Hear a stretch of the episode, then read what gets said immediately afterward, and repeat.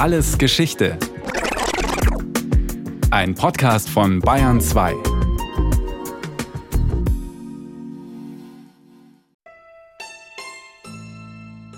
Ich bin ein bayerischer Jude. Das ist so, ich bin ein bayerischer Jude und für mich ist es nichts Besonderes. Also wenn Sie mich jetzt nach meiner Heimat fragen, dann ist meine Heimat Würzburg. Augsburg habe ich sofort ins Herzen genommen, weil Augsburg erinnert mich an meine Stadt. Ich bin eingebürgert inzwischen und dass ich mich äh, eigentlich angekommen fühle. Heute leben wieder zahlreiche Jüdinnen und Juden in Bayern und das gern. Für viele von ihnen ist Bayern Heimat. Rund 90.000 Mitglieder zählen die bayerischen jüdischen Gemeinden aktuell. Das sind mehr als doppelt so viele wie im Jahr 1933, als die Nationalsozialisten an die Macht kamen. Die Monstrosität der dann folgenden Shoah stellt alles, was später kam, in ihren grausigen Schatten. So ist über die jüngste Geschichte des bayerischen Judentums, die Zeit seit dem Zweiten Weltkrieg, wenig bekannt. Was es seit 1945 zu erzählen gibt, ist die Geschichte einer schrittweisen und mutigen Rückkehr, eines hoffnungsvollen und bunten Wiederauflebens jüdischer Kultur in Bayern.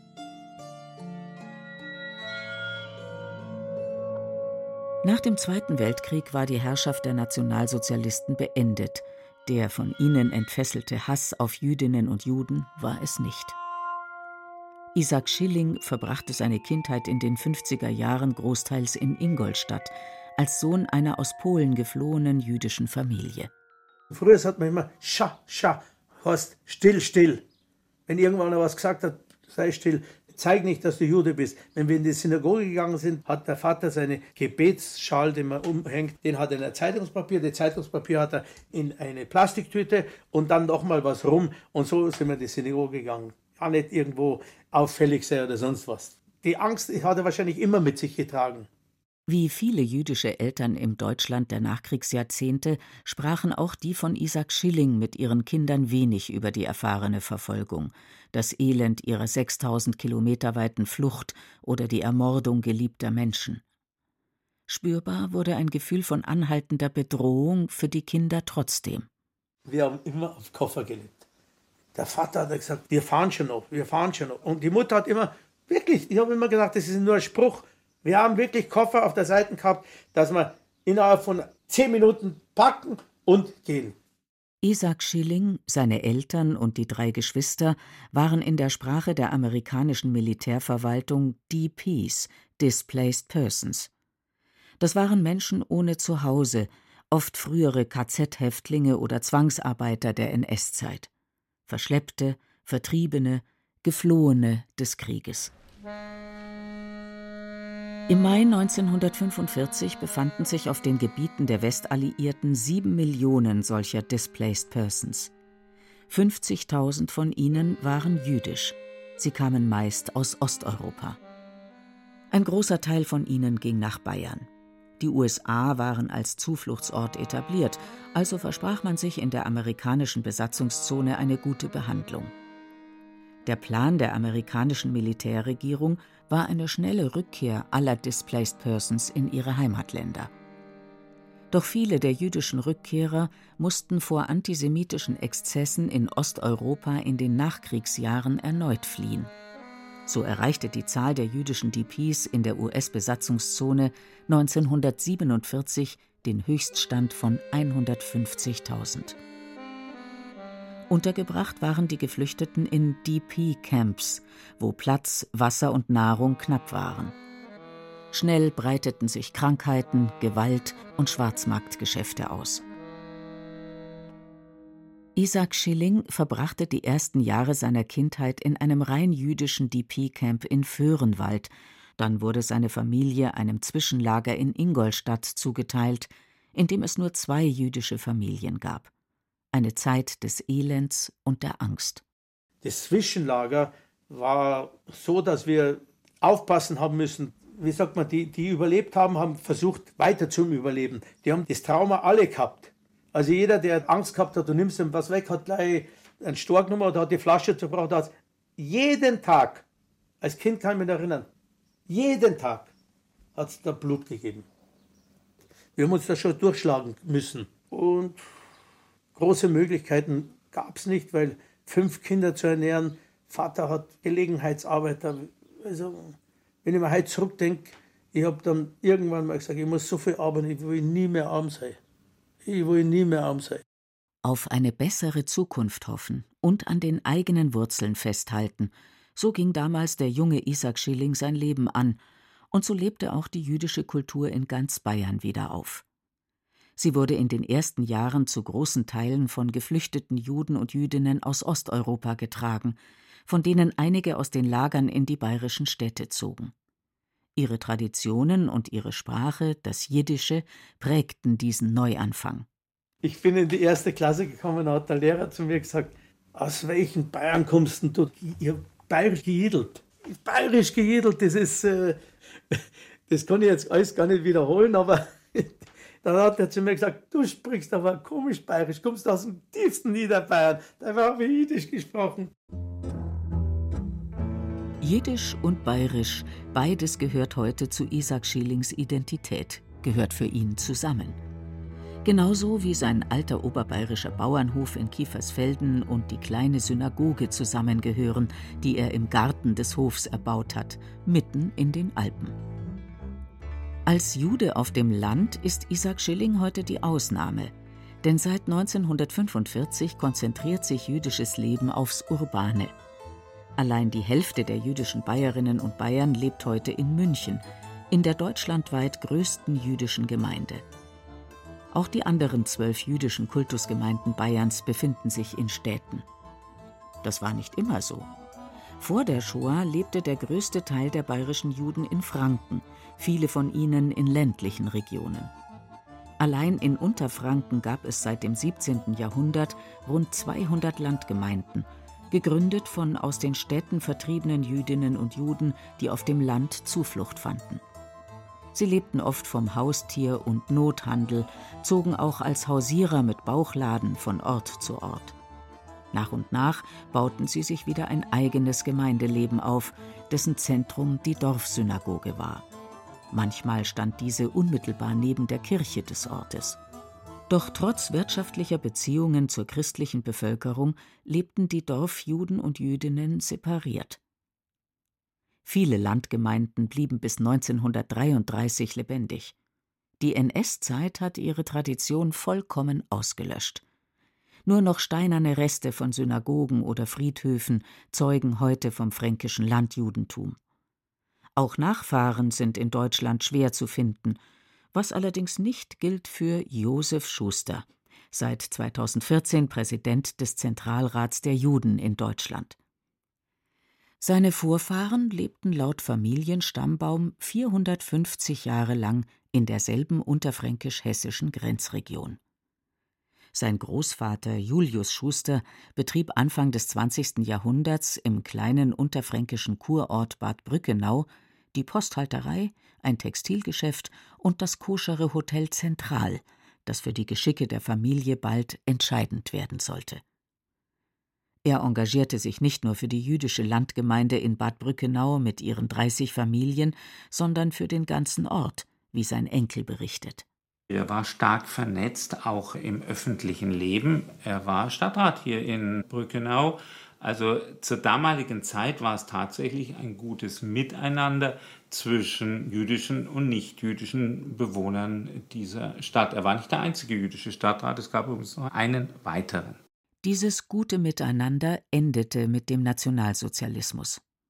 Das traf auch die Familie Schuster. Ihr Hotel und das Textilgeschäft mussten schließen. In ganz Deutschland sank die Zahl jüdischer Einzelhandelsgeschäfte zwischen 1932 und 1938 von 50.000 auf 9.000. 1937 wurden Großvater und Vater dann unter einem haltlosen Vorwand verhaftet. Ein halbes Jahr verbrachten sie in Konzentrationslagern. Die Großmutter blieb verzweifelt zurück.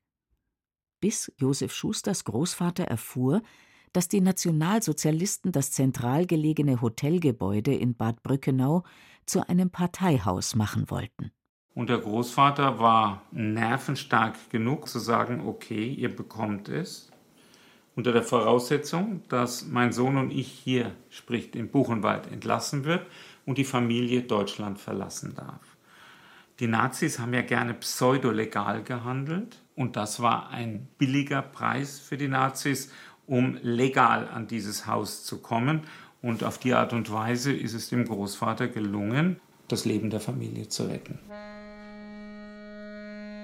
Die Familie hatte drei Tage Zeit, um Deutschland zu verlassen.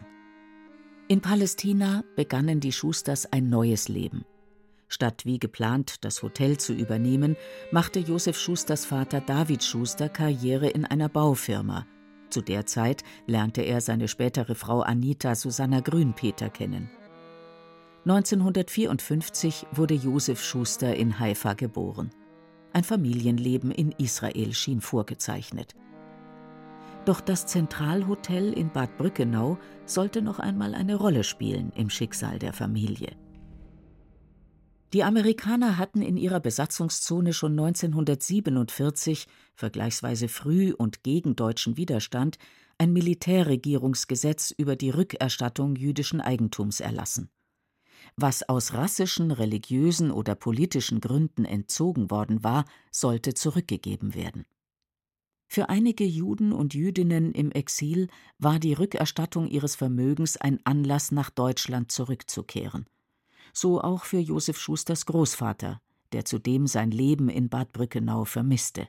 Für ihn hatte Brückenau die Funktion einer Heimat, definitiv. Das war auch sicherlich mit ein Beweggrund für ihn, dann 1956 nach Deutschland zurückzugehen. Er hat sich den Grundbesitz hier in Brückenau restituieren lassen, hat den von Israel aus verwaltet, mit einem Verwalter vor Ort, was, wir reden jetzt von den 50er Jahren, nicht mit heute zu vergleichen ist. Es gab als Kommunikationsmöglichkeit entweder den Brief oder das Telefon mit der Wählscheibe.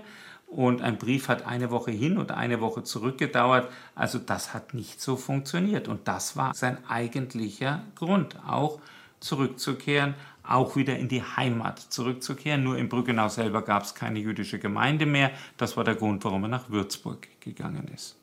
Da Josef Schusters Eltern die Großeltern nicht allein gehen lassen wollten, machte sich die gesamte Familie 1956 Richtung Würzburg auf.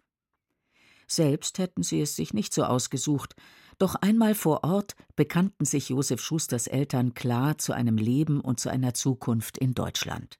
Viele jüdische Jugendliche sind aufgewachsen mit dieser sogenannten Koffer Theorie. Das heißt, wir leben hier auf gepackten Koffern, aber nur mal so vorübergehend aus wirtschaftlichen Gründen. In der Mentalität bin ich nicht erzogen worden, sondern sehr bewusst von Anfang an als jüdisches Kind, aber jüdisches Kind in Würzburg. So als ob das eigentlich das Selbstverständlichste der Welt sei. Also ich wurde nie, dass das irgendwas Besonderes ist. Meine Eltern waren auch anderen Menschen, nicht jüdischen Menschen gegenüber sehr offen Insbesondere dann offen, wenn sie das Gefühl hatten, dass diejenigen auch ehrlich sind. Also diejenigen auch gesagt haben, ich habe das und das gemacht, das war nicht in Ordnung. Dann konnte mein Vater darüber locker hinweggehen und konnte auch sich mit den Menschen unterhalten und auch Freundschaften schließen. Diese offene und versöhnliche Haltung von David Schuster prägte nicht nur seinen Sohn, sondern auch die vier Jahrzehnte, die David Schuster ab 1958 Vorsitzender der orthodoxen jüdischen Gemeinde in Würzburg war. Das vorsichtige Wiederaufkeimen jüdischen Lebens in einer Gesellschaft, die noch wenige Jahre zuvor der menschenverachtenden Ideologie der Nationalsozialisten gefolgt war, wurde von der jüdischen Diaspora abgelehnt. Der Jüdische Weltkongress hatte jüdisches Leben in Deutschland 1948 offiziell geächtet. Von den jüdischen Deutschen wurde Auswanderung erwartet. Ihre Gemeinden standen international isoliert da.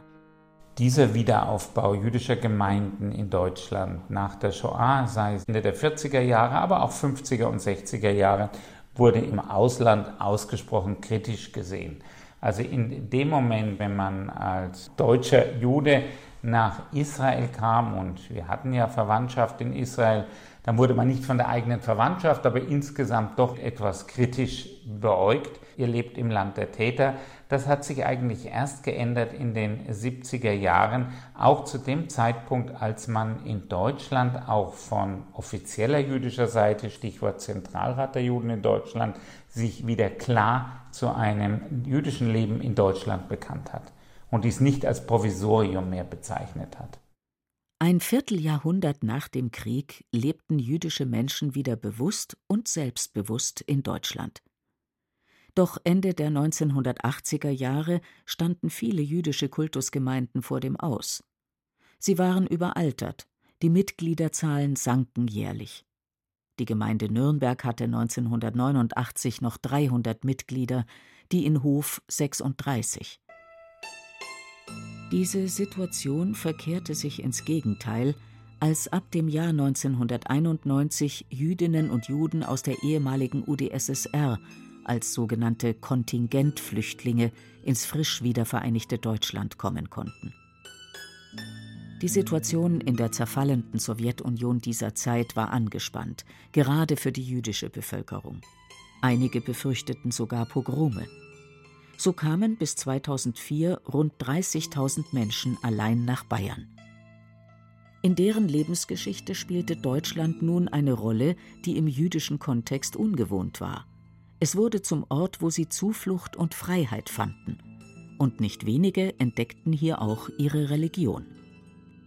Irina Mugermann kam im Jahr 1999 aus der Ukraine nach Augsburg. Jüdisch war sie damals nur auf dem Papier. Ich wusste, dass ich Jüdin bin, Nationalität jüdisch, weil meine Eltern Juden waren, aber sonst keine religiöse Bedeutung hat es für mich gehabt. Und ich war nie in der Synagoge in der Ukraine. Bräuche, Traditionen waren in meiner Familie absolut nicht bekannt. Die Religion, muss ich ehrlich sagen, hat in meinem vergangenen Leben keine Rolle gespielt. In der Sowjetunion war es unerwünscht gewesen, Religion und Tradition zu leben. Als ich studiert habe zum Beispiel, gab es keine Religion als Fach, sondern wissenschaftlicher Atheismus als Fach, wo man in der medizinischen Hochschule studieren musste und auch Prüfung ablegen musste. Wie Irina Mugermann kamen nun in Deutschland zigtausende Kontingentflüchtlinge zum ersten Mal in ihrem Leben in Berührung mit dem Judentum als Religion. Sie kannten keine Riten, keine Gebete oder Traditionen. Diese Menschen trotz Sprachbarrieren in ein ihnen völlig unbekanntes Gemeindeleben einzuführen, das überforderte die jüdischen Kultusgemeinden oft, zumal die Neuankömmlinge deutlich in der Überzahl waren. Bei den Integrationsversuchen kam es zu Spannungen, an die sich auch Josef Schuster, seit 1999 selbst Vorsitzender der Würzburger Gemeinde, erinnert. Da gab es Menschen, die nach einem Jahr enttäuscht waren, dass das nicht funktioniert hat. Da muss man ganz klar sagen, Integration funktioniert nicht in einem Jahr. Das dauert eben eine Generation, aber dann meine ich, und das sehen wir heute, ist es gut gelungen. Auch Irina Mugermann brauchte Zeit. Als sie in Augsburg ankam, musste sie mit 48 Jahren eine neue Sprache lernen. Sie musste sich ihre Abschlüsse als Augenärztin anerkennen lassen und sich eine Anstellung suchen. Das nahm sie sieben Jahre lang voll ein. In die Synagoge bin ich eigentlich ziemlich später gekommen. Für mich diese Synagoge, das ist nicht mehr einfach ein wunderschöner Raum. Es hat für mich absolut andere Bedeutung. Das ist für mich wirklich ein sakraler Raum, wo man betet. Wirklich jetzt ist es meine Beziehung zur Synagoge anders geworden. Und inzwischen feiere ich auch Schabbat, was nie in meinem Leben natürlich gab und war. Aber doch, ich zünde die Kerze an am Freitagabend und spreche Bracha. Und das ist gut. Das ist ganz neu in meinem Leben. Das habe ich nie gemacht und jetzt mache ich das inzwischen. Die Mitgliederzahlen der jüdischen Kultusgemeinden in Bayern stiegen durch die Ankunft der Menschen aus der ehemaligen Sowjetunion bis 2004 um mehrere hundert Prozent an, auch wenn sich längst nicht alle Kontingentflüchtlinge jüdischen Gemeinden anschlossen. Synagogen konnten so neu oder wiedereröffnet werden. Das jüdische Leben in den Städten blühte auf. Auch Irina Mugermann ist bis heute im Gemeindeleben aktiv. Sie arbeitet im Museum der liberalen Augsburger Kultusgemeinde und tanzt in einer jüdischen Tanzgruppe. Zudem engagiert sie sich voller Begeisterung in der Gesellschaft für christlich-jüdische Zusammenarbeit Augsburg. Sie fühlt sich hier angenommen und gebraucht.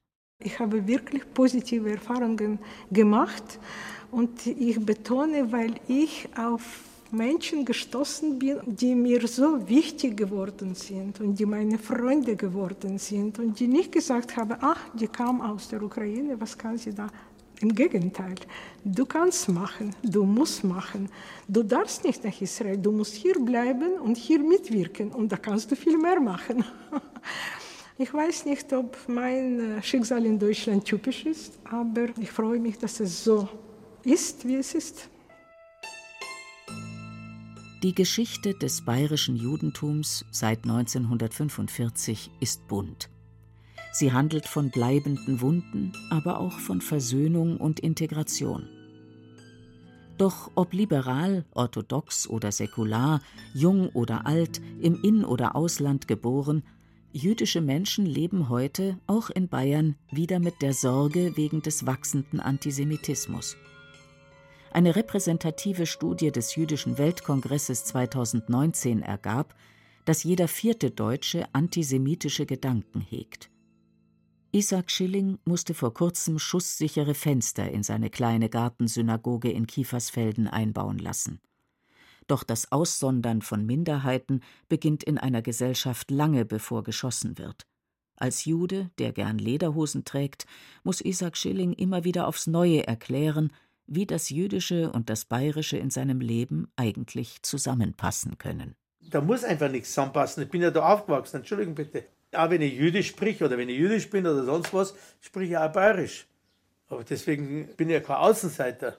Vielleicht brauchen wir noch 100 Jahre in Deutschland oder was weiß ich, dass das Ganze nicht sortiert werden muss.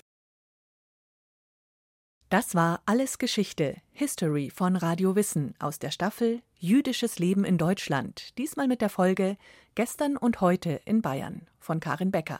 Gesprochen hat Beate Himmelstoß, in der Technik war Wolfgang Lösch, Regie Eva Demmelhuber, Redaktion Thomas Morawetz. Und von uns gibt's natürlich noch viel mehr. Wenn Sie nichts mehr verpassen wollen, abonnieren Sie den Podcast Alles Geschichte, History von Radio Wissen unter bayern2.de slash allesgeschichte und überall, wo es Podcasts gibt.